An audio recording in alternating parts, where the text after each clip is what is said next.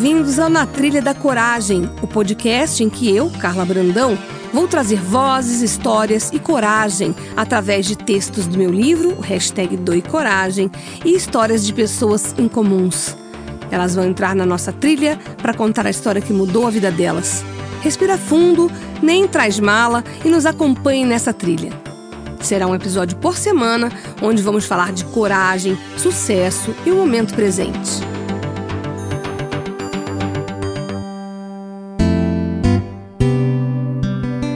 Olá, esse é o podcast Na Trilha da Coragem, com Carla Brandão. E hoje com a participação de Malu Simões, que vai abrilhantar mais um texto do livro Hashtag Doi Coragem. Estamos aqui refletindo texto a texto, tudo que a gente pode absorver das coisas que a Carlinha passa pra gente. E esse texto de hoje, hashtag Viver, vou convidar a Carla para dividir comigo, porque é mais um dos seus textos em primeira pessoa, pessoal. Ela fala da tia Fafá aqui, então nada melhor do que a gente ouvir um pouco na voz dela. Então vamos lá. Penso muito nesse verbo quando lembro da minha madrinha, um ser especial que tornou os meus dias idem. Me levou ao Maracanã pela primeira vez, mostrou que era um museu, levava a mim e a minha irmã para passear e entre as brincadeiras tirávamos o trajeto para falar tudo com erros de português.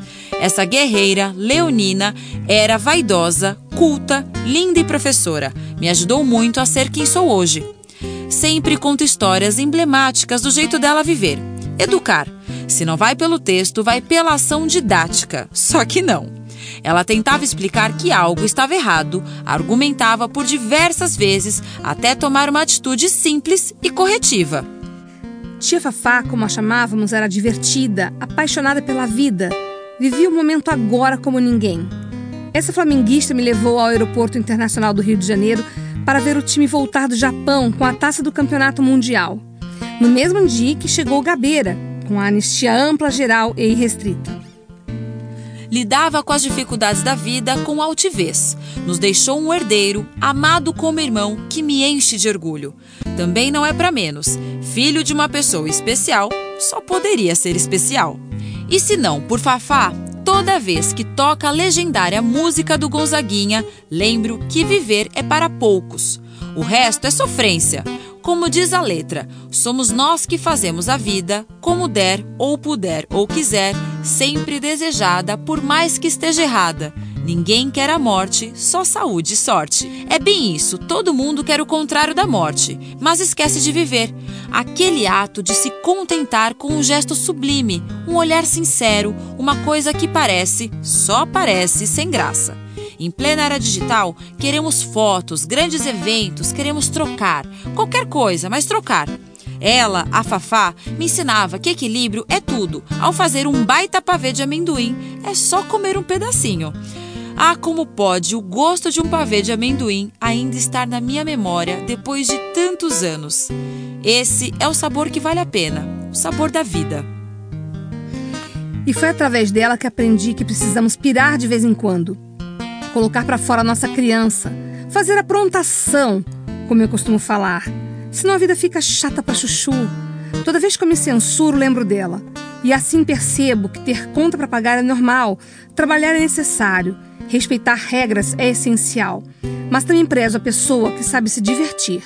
Pensa no próximo, canta em voz alta, uso simples para perpassar pelos dias aqui nesse planeta e deixa viva sua vida na mente dos que ficaram.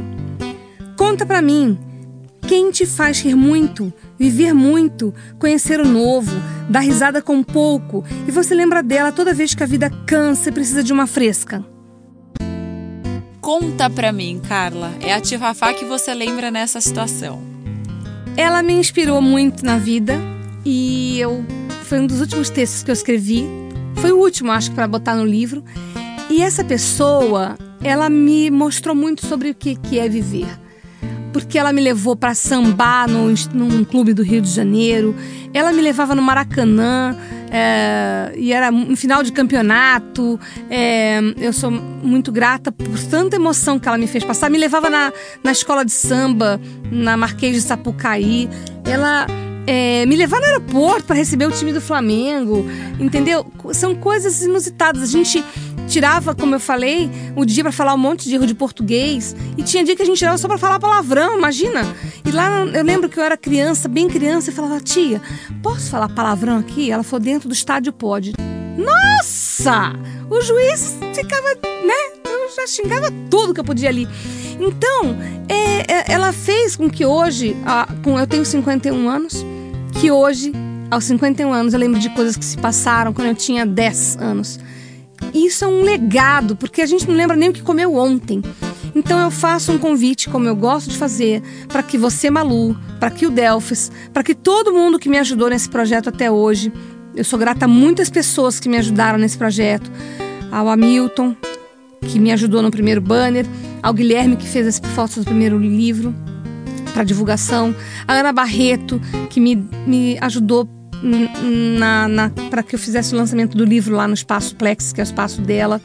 Há tantas pessoas que me apoiam, como você, Malu, que eu vejo no seu olho, vejo no olho da Camila, vejo pessoas que, que acreditam no que eu falo e que isso me estimula a ir além, isso me estimula a, a propagar tudo isso para mais e mais pessoas por um simples propósito: que eu seja um exemplo. Não é falar da boca para fora eu me esforço para fazer, falar e pensar e que isso seja um estímulo para que, que as pessoas façam também.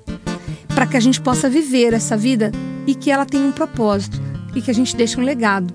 Então, na hora que você for sair com alguém hoje, com o namorado, com seus pais, faça alguma coisa diferente, faça alguma coisa Crie que lembranças. Exato. É isso, Malu. é criar lembranças, criar memórias. Com seu filho, com seus pais, senão a vida vira uma maçaroca, não é? Mundo de Matrix, como você fala. Isso mesmo, onde você só acorda, é. escova o dente, come, dorme, acabou. Isso. E não tem a menor graça.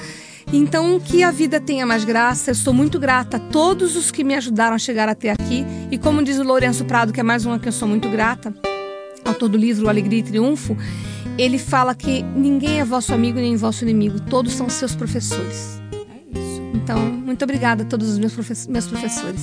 Aprendendo e vivendo, né? Vamos Sim. viver, bora viver! Bora Até viver. a próxima, gente!